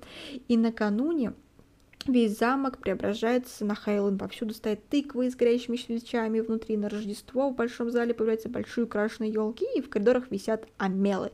Во время проведения турнира трех волшебников в школе проводят святочный бал. Касаемо соревнований.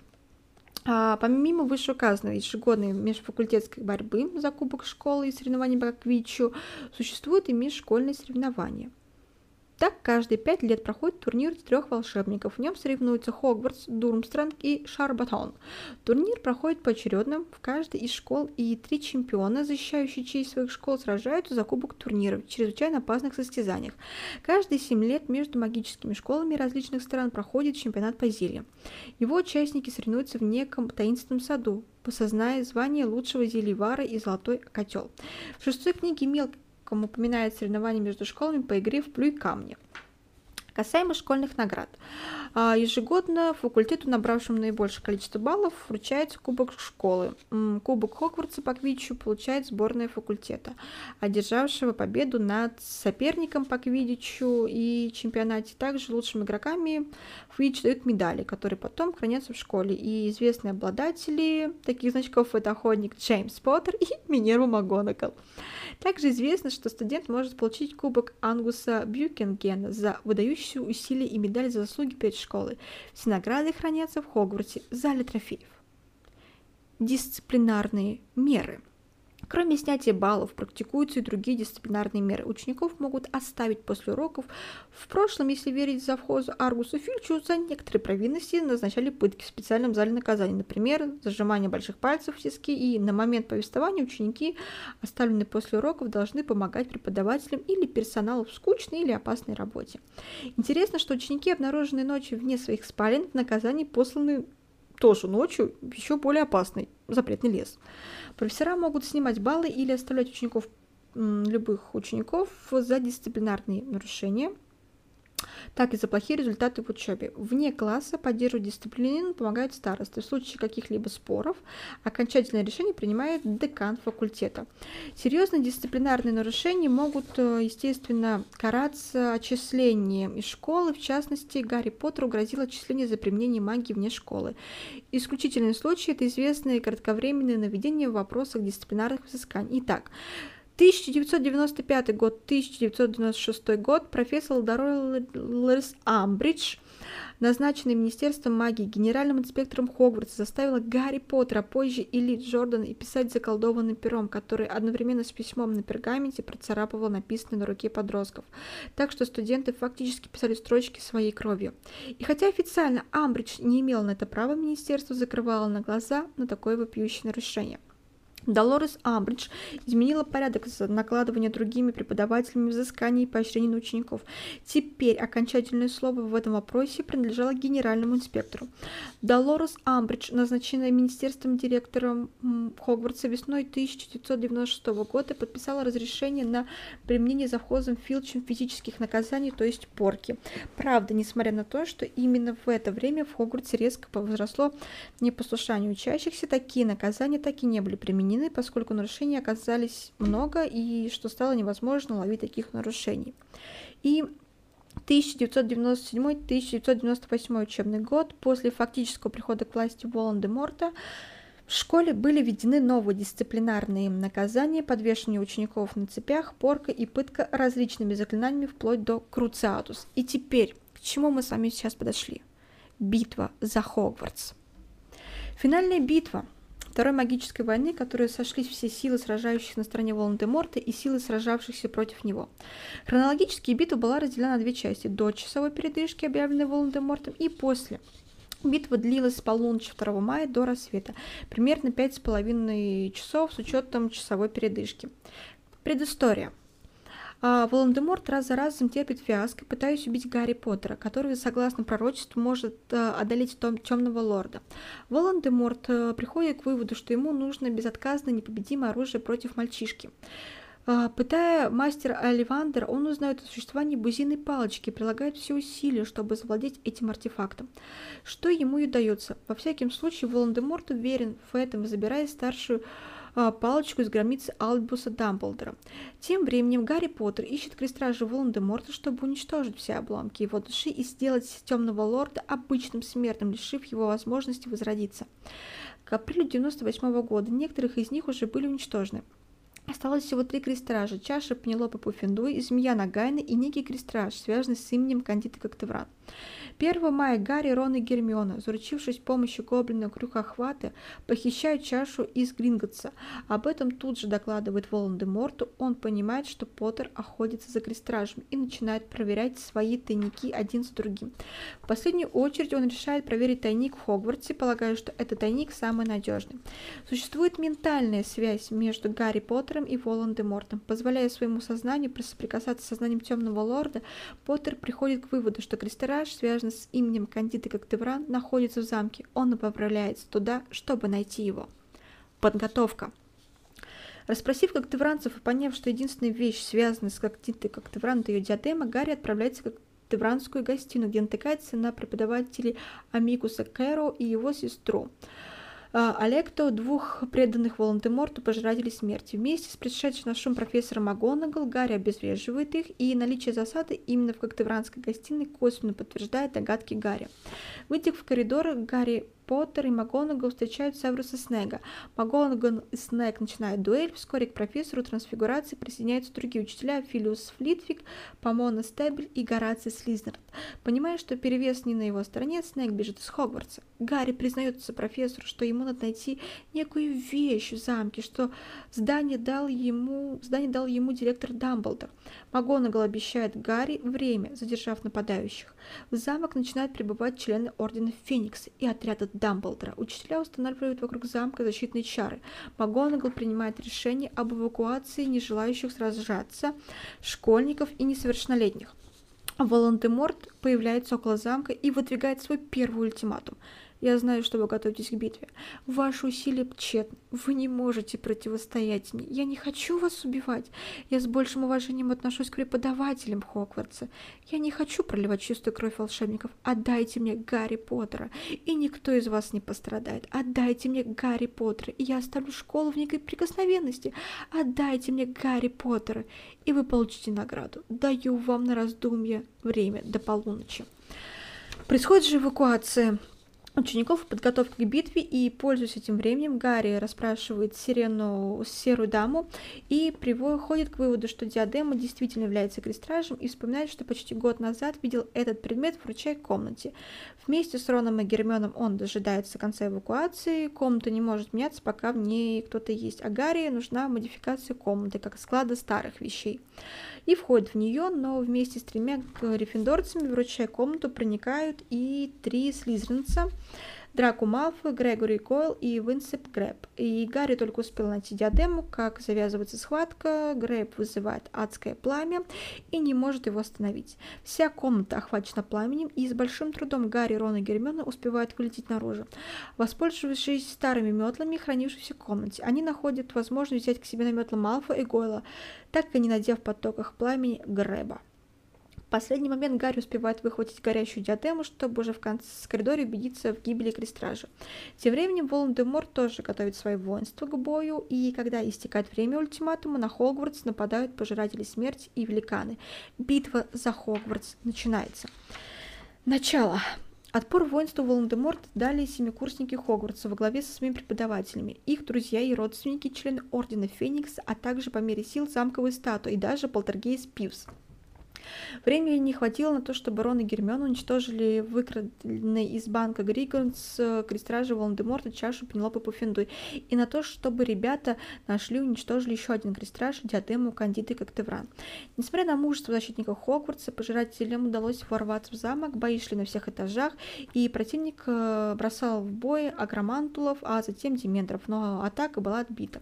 Волан-де-Морт не участвовал в сражениях, ему был нужен только Гарри Поттер, без него все битва для Темного Лорда теряла смысл. После, более того, Волан-де-Морт хотел убить Поттера лично, но его беспокоит странное поведение Бузиной Палочки. Волан-де-Морт отзывает из битвы Северуса Снега и напускает на него свою землю на Гайну, полагая, что смерть Снега сделает его хозяином Бузиной Палочки. Со своей стороны Гарри пытается разгадать тактические планы Волан-де-Морта и, заглянув в сознание, находит темного лорда в визжащей хижине. Вместе с Роном и Гермионой он пробирается через тайный ход и видит, как Нагайна нападает на Снега и как Волан-де-Морт бросает бывшего соратника одного. Умирающий Снег успевает передать Гарри свои воспоминания. Касаемо плана боя. Защитники. По указанию Кинсела Бруцвера силы защиты распределялись так. Три отряда под руководством Артура Уизли, Римуса Люпина и Кингсли Бруцвера сражаются снаружи. Три отряда под руководством Флитвика Стебели и МакГонагал занимают самые высокие башни, как Девран, Астрономическую Гриффиндора. Оттуда, пользуясь отличным обзором, обстреливают противника. Фред и Джордж Уизли организуют оборону тайных ходов в замок. Численность отрядов неизвестна. Вместе с профессором Стебель было еще 13 школьников, возможно, других отрядов было сопоставимое число бойцов. В бою защитники замка планировали активно использовать подручные средства статуи замка, доспехи и даже парты, отряд стебель, мандрагоры, цапни и другие магические растения. Единого командования в бою не было, каждая группа обороняла свой участок. Хотя существует вероятность, что Кингсли координировал бой, посылая на ослабленные участки подмогу. Пожиратели смерти. Пожиратели смерти штурмовали Замок в лоб, великаны разрушали стены, расчищая им дорогу. Одновременно отряды пожирателей пробираются в Хогвартс через тайные ходы. Агромантулы карабкаются по стенам, проникают в замок через окна и пробитые в стенах бреши. Неизвестно точно, что кто именно покомандовал боем стороны Темного Лорда. Волан-де-Морт часть времени провел в въезжающей хижине и размышлял об узиной палочке. И, по всей видимости, централизованного, такого централизованного командования время боя, если не считать сигнал к отступлению, также не было. Часовая передышка. Убив Снега, решив, что теперь бузинная палочка слушается только его, Волан-де-Морт решает перегруппировать войска, а то и закончить битву, не сражаясь. Для начала он отзывает пожирателей э, великанов и агромантров, несмотря на э, свой перевес в бою.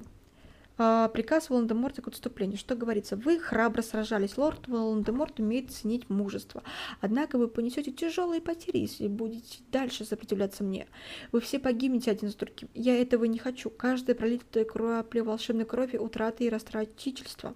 Лорд Волан-де-Морт милостлив. Я приказываю своим войскам немедленно отступить и даю вам час на это. Достойно проститесь с вашими мертвецами, окажите помощь вашим раненым.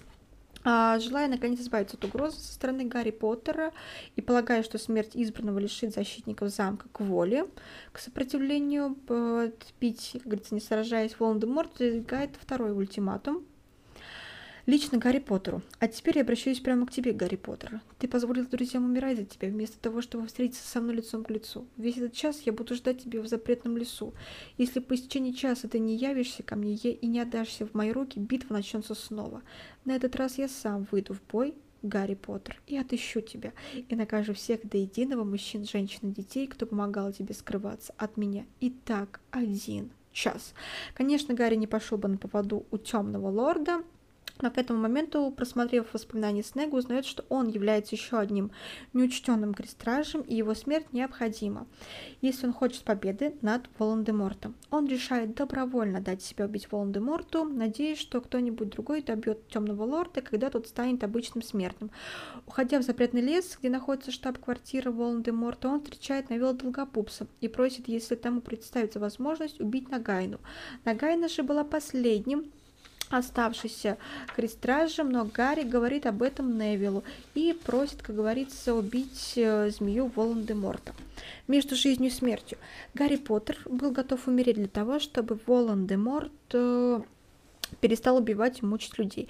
Он добровольно приходит в лагерь Темного Лорда, вполне осознанно подставляя себе под его смертоносное заклятие Авада Кедавра, и попадает в некое место, находящееся между жизнью и смертью, где встречает дух Дамблдора, который объясняет, что противно кричащее существо, похожее на младенца, кусок души Волан-де-Морта, от которого душа Гарри теперь освободилась.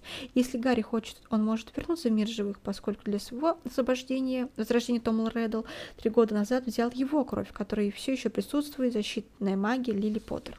Ложь, ложь и еще раз ложь. Гарри возвращается к жизни, но старательно прикидывается мертвым. По приказу Волан-де-Морта нарцисса Малфой проверяет, жив ли Поттер. Узнав от Поттера, что Драко еще жив, миссис Малфой солгала темному лорду, надеясь как можно скорее попасть в замок, где находится ее сын. А, посчитав, что Поттер мертв, пророчество выполнено, и теперь никто не сможет ему угрожать, Волан-де-Морт теряет осторожность. Он убирает магическую защиту клетки Нагайны, неся змею просто на плечах. А, велит пленному Хагриду унести тело Гарри и впереди себя и выдвигается во главе своих пожирателей смерти на Хогвартс. Гарри старательно притворяется мертвым, хотя его очень огорчает возможность успокоить друга. Придя к замку, Волан-де-Морт выдвигает третий ультиматум. Гарри Поттер мертв. Он был убит при попытке к бегству. Он пытался спасти свою жизнь, пока вот тут погибали за него. Мы принесли вам его тело, чтобы вы убедились, что ваш герой мертв. Битва выиграна. Вы потеряли половину бойцов. Мои пожиратели смерти превосходят вас числом, а мальчик, который выжил, больше нет. Воевать дальше не имеет смысла. Всякий, кто продолжит сопротивление, будет мужчина, женщина или ребенок, будет убит. И то же случится с членами его семьи. Выходите из замка, преклоните колено передо мной, и я пока щажу вас. Ваши родители, дети, ваши братья и сестры будут жить, все будет прощено и вместе мы приступим к строительству нового мира. Это был третий ультиматум Волан-де-Морта. Примечательно, что Волан-де-Морт лжет, об обстоятельствах смерти Поттера лжет, что Гарри не сам пришел к нему, а был убит при попытке сбежать с поля боя. Ведь тогда во-первых, это дает ему право не выполнять свое обещание снять осаду с Хогвартса, во-вторых, лишает противников их э, знамени и символа сопротивления. И в-третьих, выставляет его, темного лорда, этаким спасителем невинных волшебников, введенных в заблуждение эгоистичным Поттером, который противный мальчишка использовал в своих целях и заставил умереть ради своих интересов. В его ультиматуме есть только одна правда. Мы принесли вам его тело. Хотя нет, даже это утверждение полуправда. Защитники замка выходят навстречу пожирателям, темный лорд демонстрирует им тело Поттера и полагает, что теперь ему не откажут сопротивления, не окажут. И действительно, друзья и сторонники Поттера подавлены его смертью, но дух не сломлен. Все крики ужаса и боли потери Волан-де-Морт прекращаются приказом молчать и, вероятно, подкрепленным невербальным Силенцио. Но подавить защитников не получается. Сначала Рон выкрикивает оскорбляющую памятью друга Волан-де-Морту. Он столько раз тебя бил. И люди перед замком опять начинают роптать. И заглушив их более сильным заклинанием темный лорд э, пытается навязать э, все свое же мнение. Он был убит при попытке сбежать. Тут Невил э, пытается атаковать темного лорда, или скорее Нагайна, но его практически сразу разоружают и обездвиживают. Волан-де-Морт надевает на Невила распределяющую шляпу, поджигает ее, и внезапно появляется великан Грох, который вместе с Вместе с ним на войско Волан-де-Морта нападают фестралы с кипогрифом, клювокрылом э, и держащие до этого нейтралитет кентавры. Они отвлекают Волан-де-Морта, пожирателей, Невил освобождается от заклятия, выхватывает из шляпы меч Гриффиндор и отсекает ногами голову. Воспользовавшись суматохой, Гарри э, скрывается под мантией-невидимкой и наступает второй этап битвы. Теперь к защитникам замка примыкают не только Грох, Фестралы, Кентавры, но и жители Хоксмита, домашние эльфы Хоксмита, Хогвартса под предводительством Кикимера. И постепенно пожиратели смерти одолевают э, одолевают, сражение приходит большой зал Хогвартса, где остаются только Волан-де-Морт, сражающий с МакГонагал, Слизернутом и Кингсли, и Беластрис Лэндстрэндж, который бьется с Джинни Уизли, Полумный Лавгуд и Гермионой Грейнджер. Белатриса посылает смертоносное заклинание в Джинни, от которого та вообще еле уворачивается, и тут появляется миссис Уизли. Разъяренная мать встает на сторону своего ребенка, и это очень жуткое зрелище, и она горячит с криком «Не смей трогать мою дочь, мерзавка!» Ну, или, когда смотрели фильм, там была, конечно, другая фраза сказана, которую я не буду говорить, которую по губам можно прочесть. А, Молли вступает с Беллой в смертельную схватку и не позволяет никому вмешиваться с дороги. Она кричит «Она моя!» В их поединок из-за смерти Белатрисы, своей самой верной слуги, Том приходит в ярость, он э, разметал своих соперников, словно сухие листья, и хотел э, поразить миссис Уизли, но тут Гарри Поттер э, опустил между ними щитовидные чары и скинул мантию-невидимку. Последняя битва Гарри Поттера с Волан-де-Мортом. Э, в самом начале Гарри Поттер попросил всех не вмешиваться, только он и Волан-де-Морт. Так надо, чтобы это сделала я. До схватки он разъясняет темному лорду самые главные его ошибки. Это и игравший на стороне Северуса Снега, и самопожертвование Лили Поттер, и запланированная Даблдором своя смерть, а не убийство, как того хотел Волан-де-Морт, и готовность самого Поттера отдать свою жизнь в ответ на защиту других людей. Ошибки, ошибки, ошибки. И что говорится, теперь пора на них учиться. Том Реддл. Том Реддл. Это имя э, будто лишило вообще Волан-де-Морта его трона, его ореола непобедимого злодея и превратило просто в заурядного человека. И тогда Гарри рассказывает Тому Релдлу, кто на самом деле является хозяином старшей палочки, которую наследник Слизерина держит в руках и считает своим безотказным оружием. За несколько минут до смерти Дамблдора тогдашний хозяин старшей палочки был обезоружен Драку Малфоем, а Малфой, в свою очередь, победил Гарри Поттера. Гарри Поттер э, во время побега из поместья Малфоев. И не веря своим ушам, Волан-де-Морт насылает на Гарри Поттера заклинание Авада Кедавра. Одновременно Гарри Поттер выкрикивает обезоруживающее заклинание Эксплиармус, и старшая палочка в руках Тома Редла, не желая убивать своего истинного хозяина, поражает самого Темного Лорда. И со смертью Волан-де-Морта закончилась битва за Хогвартс. И результаты битвы — это окончательная смерть Волан-де-Морта, падение режима Волан-де-Морта, то есть смещение такого марионеточного министра, освобождены невинные узники Скабана, разгром организации Пожирателей Смерти, сильно поврежден замок Хогвартс, конец Второй магической войны, и Кингсли Брустер назначен исполняющим обязанности министра, а впоследствии и министром, и исполнение пророчества Сивилы Трелони. И что ж, друзья, это был очень большой выпуск. Надеюсь, что вы дослушали до конца. И, конечно же, напишите, на какой факультет вы хотели бы попасть. Это, я считаю, сейчас самый большой выпуск про Хогвартс, который можно где-нибудь найти. Следующий выпуск. Маргарет Тэтчер. Политика.